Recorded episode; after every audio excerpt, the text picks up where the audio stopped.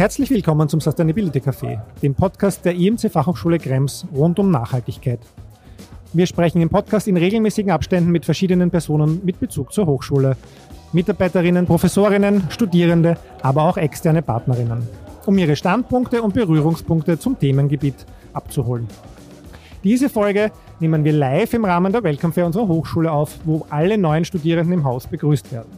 Deshalb vielleicht auch ab und zu ein wenig ein Hintergrundgeräusch. Mein Name ist Roman Mesicek, ich bin Studiengangsleiter und Nachhaltigkeitskoordinator an der Fachhochschule Krems. Und in dieser Folge habe ich Sarah Schäfer zu Gast. Hallo Sarah. Hallo Roman, vielen Dank für die Einladung und für die Möglichkeit, mit dir über das Thema Sustainability äh, zu sprechen. Ja, danke schön fürs Kommen. Wir sprechen ja konkret über das Thema Nachhaltigkeit dann immer mit Bezug auf dein Arbeitsfeld im Haus. Du leitest den Bachelorstudiengang Unternehmensführung oder die, weil die gibt's in berufsbegleitete und Vollzeitausführung, aber dazu später, weil schon fast traditionell im Sustainability Café, obwohl es es erst zu kurz gibt, erste Frage immer äh, persönlicher Bezug zum Thema Nachhaltigkeit. Wie hat das bei dir angefangen? Oh, ähm, in der Tat, ich glaube, der persönliche Bezug ist ganz, ganz wichtig, damit man äh, ja Anknüpfungspunkte hat und wirklich einen Bezug zum Thema bekommt ich bin vor Covid viel mit meiner Familie gereist. Also wir waren nicht nur in Europa unterwegs, sondern haben uns auch verschiedene afrikanische Länder angeschaut, waren in Asien unterwegs und habe dabei feststellen müssen, zum Teil zutiefst schockiert, dass Dinge, die ich als Europäerin für selbstverständlich gehalten habe, also wie beispielsweise ähm, gratis Bildung, äh, gratis Zugang zu Bildung oder aber auch mhm. sauberes Trinkwasser, Elektrizität,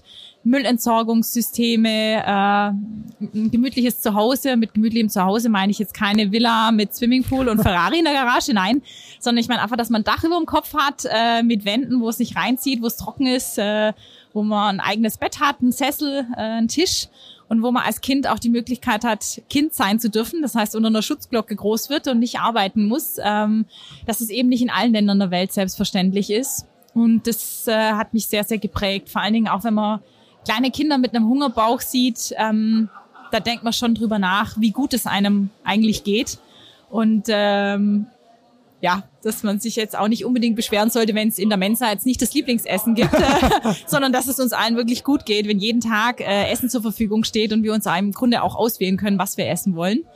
Ähm, genau, das heißt, das ist der persönliche Bezug. Habe mhm. mich da dann äh, sehr stark für die Themen interessiert. Und wenn man sich natürlich für ein Thema interessiert, dann wird dementsprechend auch die Aufmerksamkeit geschärft. Und äh, im Studium sucht man sich dann auch die entsprechenden Kurse, Fächer aus, äh, die einen eben interessieren und bin dann im Studium, ähm, habe mich sehr stark mit dem Bereich ethische Führung mhm. äh, interessiert. Denn, äh, bin eben von der Grundausbildung her Betriebswirtin und Psychologin und bin der Ansicht, dass Unternehmen, Organisationen sehr großen Einfluss nicht nur auf die Gesellschaft, sondern auf das ganze System, also wie wir miteinander äh, interagieren, äh, einen großen Einfluss haben und äh, dachte, dass Führungskräfte einen sehr, sehr großen Einfluss mhm. haben. Sie können Prozesse steuern, können steuern, wie Mitarbeiter miteinander umgehen, was Mitarbeiter auch für ein Verhältnis zur Umwelt, also auch zur natürlichen Umwelt entwickeln und habe dann aber relativ schnell gemerkt, dass ähm, der Aktionsradius von so einer Führungskraft relativ beschränkt ist. Eine Führungskraft kann ja immer nur im Rahmen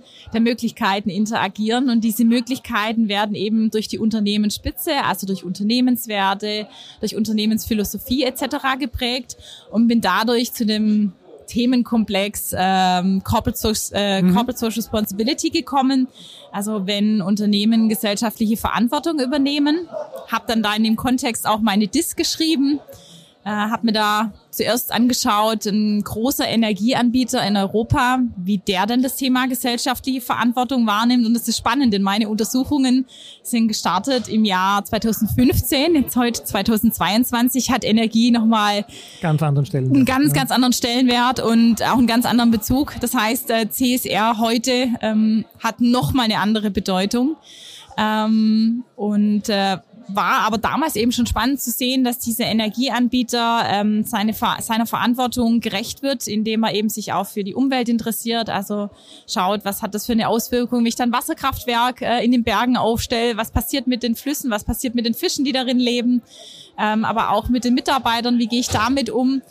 Und ähm, war sehr, sehr spannend, habe mir dann das Thema auch äh, im nordamerikanischen Raum angeschaut. Mhm und war spannend, denn bis dato war das Thema Greenwashing für mich immer äh, ein Begriff, den ich jetzt nur aus der Literatur kannte. Also ich wusste, welche Autoren dazu publizieren, aber hatte dazu keine Vorstellung. Ähm, und dann in einem sehr persönlichen Gespräch mit äh, einem Geschäftsführer, ebenfalls von einem Energieanbieter in Nordamerika, die hatten auch oder die haben Dependancen auch in Mittel- und Südamerika. Der war sehr ehrlich zu mir und bin sehr, sehr dankbar für das Gespräch mit dem Bob, äh, so hieß er, der CSR-Officer, der mir ganz offen und ehrlich äh, zugegeben hat, also wir müssen irgendwas Nettes publizieren. Wir haben jedes Jahr eine Aktionärsversammlung und da müssen wir eben zeigen, wie toll wir sind und wie sehr wir uns für die Umwelt engagieren, wie sehr wir uns auch für die Nachhaltigkeit engagieren. Und mein Job ist es, äh, mit offenen Augen durchs Unternehmen zu gehen, mit den Menschen zu sprechen, mir anzuhören, ob wir hohe Krankenstände haben, ob irgendjemand im Gefängnis ist und dann mache ich da eine nette Geschichte draus, dann haben wir eine PR-Agentur und äh, die produziert was äh, Spannendes dazu. Und da habe ich gedacht, also so verstehe ich Nachhaltigkeit, gesellschaftliche Verantwortung auch nicht. Ich merke jetzt schon, ich bringe zwei Begriffe miteinander mhm. in Einklang. Also für mich bedeutet Nachhaltigkeit ähm, nicht nur, dass ich mich um mein natürliches Umfeld sorge, kümmere, ähm, sondern eben sehr viel mehr. Also sprich, dass all die Entscheidungen, ähm, die ich als Person, aber auch als Unternehmen treffe, dass die nachhaltig sind. Das heißt, dass die auch in Zukunft Bestand haben und dass ich die Prozesse so aufsetze, dass nachfolgende Generationen keinen Nachteil haben von meinen Entscheidungen. Das heißt, dass ich nicht nur an äh, kurzfristigen äh, Gewinnen interessiert bin, sondern auch meine Lieferketten, meine Lieferanten etc. dementsprechend auswähle, dass sie auch in Zukunft Bestand mhm. haben. Genau, das ist mein persönlicher Bezug. Das heißt zum einen sehr viel Reiseerfahrung, aber eben auch die Ausbildung, die ich eingeschlagen habe und durch die DIS eben, durch die Forschung, äh, habe dazu eben auch Vorträge in der ganzen Welt gehalten und äh, publiziert. Genau, jetzt habe ich sehr weit ausgeholt. Ich hoffe, dass es in Ordnung geht. Jetzt, jetzt sind wir gleich eingestiegen in ein Fachthema. Ich meine, du weißt ja eh, ich unterrichte ja auch CSR. Also wir könnten jetzt in die Tiefe gehen, machen wir aber nicht. Aber sozusagen natürlich, du machst die Tür auf. Jetzt sozusagen schon mit einer Verortung dieses Verantwortungsthemas, ähm, das du wissenschaftlich so siehst, ja, wo die Rolle der Unternehmen ist. Aber wie findet sich das jetzt in deinem Bachelorstudiengang wieder? Ja, weil jetzt ist natürlich die eine Seite, wir wissen, was wir erwarten würden von Unternehmen, was die sozusagen Lehr- und Forschungsmeinung ist, was die Rolle von Unternehmen ist. Aber wie versucht sie das oder wie schafft sie das im Studiengang auch abzubilden, im Bachelorstudiengang auch mhm. abzubilden? Also mein Studium, das Studium Unternehmensführung, ähm, lässt sich dadurch charakterisieren, dass es eben zum einen äh, BWL-Komponenten mit dabei hat, also eine relativ generalistische Ausbildung, aber wir haben eben auch als Schwerpunkt äh, IT und äh, neue Trends im Bereich der Digitalisierung. Und das Thema Nachhaltigkeit ist bei uns äh, sehr, sehr gut und sehr stark verankert ähm, wofür ich wirklich dankbar bin, weil es eben ein Herzensthema von mhm. mir ist. Ähm, zum einen haben wir gleich im ersten Semester ein, ein, ein Fach oder einen Kurs, der nennt sich Sustainability and Ethics in Leadership.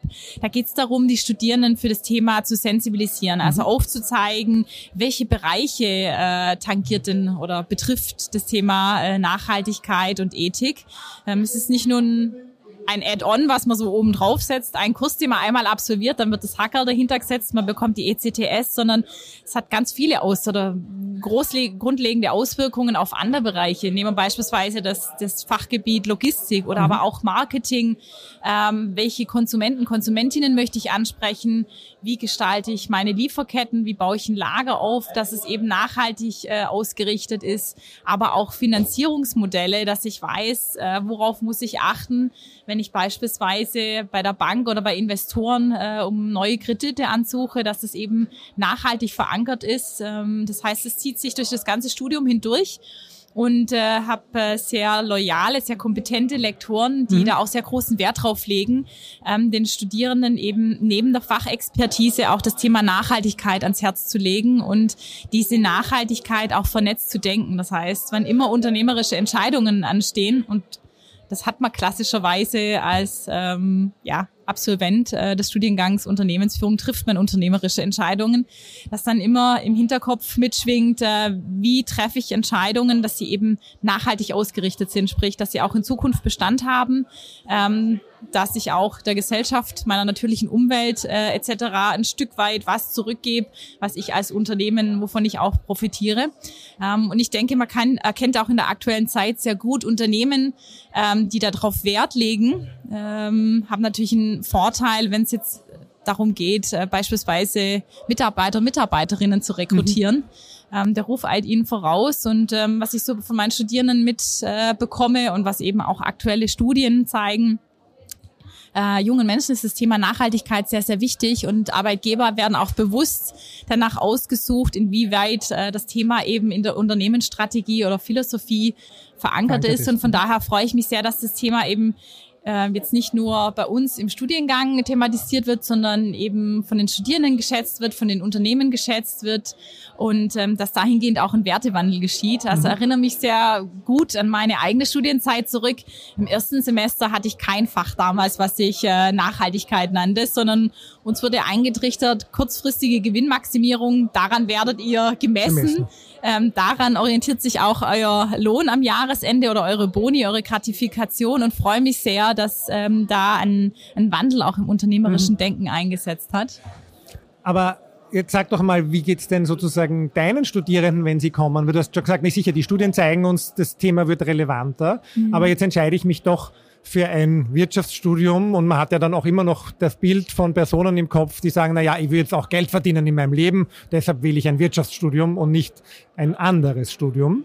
Ähm, wie weit ist da die, die Forderung von den, von den Freshers, von den Erstsemestrigen an dich, an die Lehrenden, dass dieses Thema auch überhaupt da ist? Ich meine, unsere Rolle als Hochschule verstehen wir ja, dass wir es ihnen mitgeben, das ist schon klar. Aber wie weit wird das sozusagen auch von, von den Studierenden gefordert?